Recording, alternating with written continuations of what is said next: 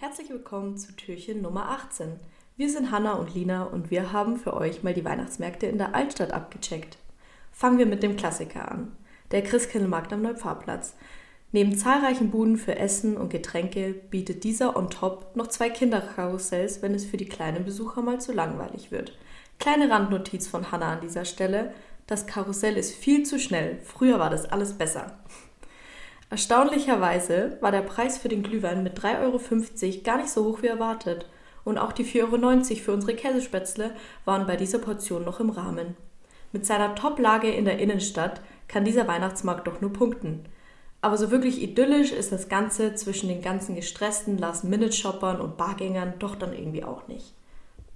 Gehen wir also über zu einem Weihnachtsmarkt, der in Sachen Atmosphäre nicht übertroffen werden kann. Der Markt im Spitalgarten bei Stadt am Hof. In seiner etwas ruhigeren Lage bettet er sich perfekt ins Stadtbild ein.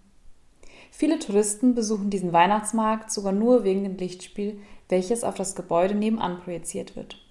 Hier gibt man gern auch mal ein paar mehr Cent für seinen Glühwein aus.